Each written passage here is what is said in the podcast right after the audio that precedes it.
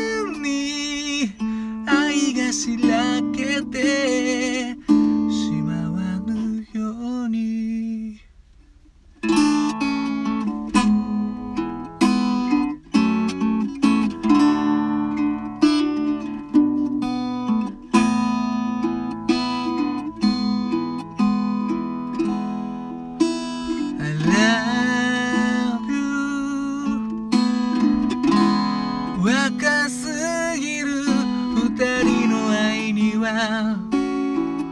触れられぬ秘密がある。I love you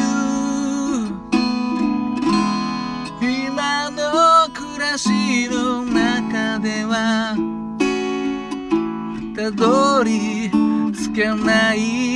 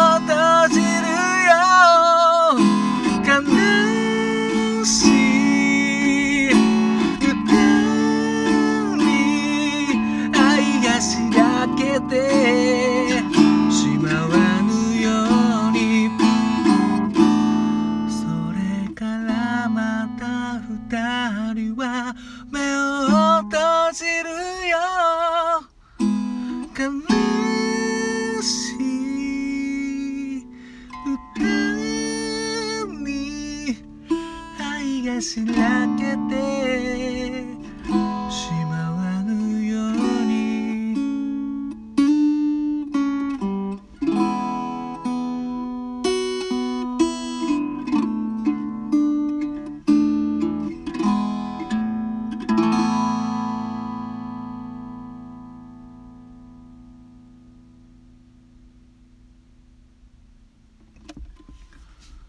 はいどうも。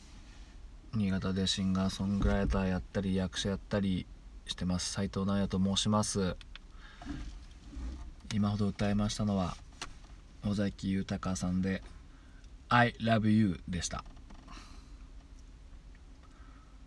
もうまあ全部聞いてくれてる人はいるかどうか分かりませんけど、まあ、しつこいようですがプールの行き帰りに車の中で延々と流れてたシリーズです。尾崎豊さんの「I love you」もう言わずと知れたみんな大好きな曲ですよね。うんだからここで小学校5年生の時に聞いたから覚えててでこれの思い出というとですねまあとこの時も確かに印象には残ってたんだけど、うん、僕が路上ライブをですね始めたんですよね。19歳ぐらいの時に。友達の幼なじみに誘われて新潟駅の南口っていうところでですね今はもうだいぶ開けてるんですけど昔はただのなんか広場みたいなのがあって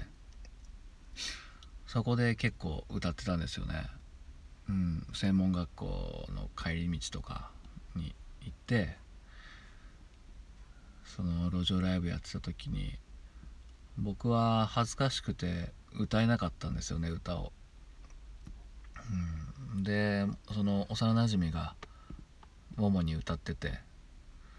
うん、で歌も上手なもんだからもうバンバン歌ってね、うん、まあ俺も歌いたいまあ歌いたいその時は歌いたいっていう気持ちはなかったかな。俺はギタリストだ。あとコーラスするんだみたいな感じで。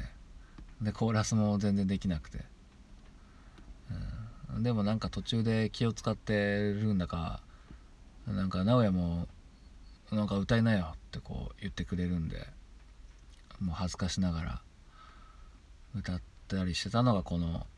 う困った時にはこの「ILOVEYOU」歌ってましたね。うん。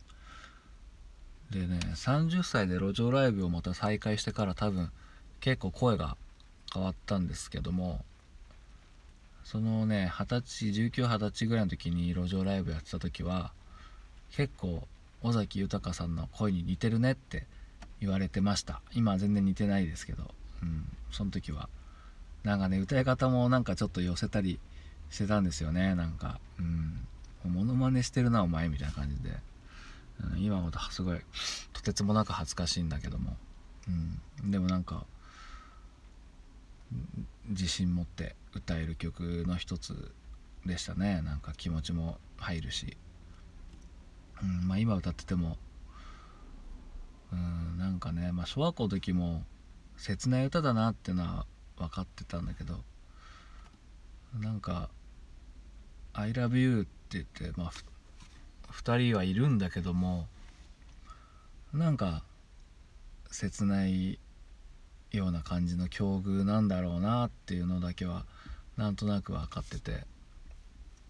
うん。なんか明るい未来っていうのは全然見えないですよねこの歌は。うん。まあだからでも現実の恋愛もまあそういうもんじゃないかなとは思うんだけど、うん、明るいことばっかじゃないし、うん、でもまあそこに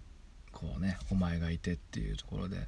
「I love you」って言ってるその時はまあ幸せっていうかね、うん、そういう感じのなんとも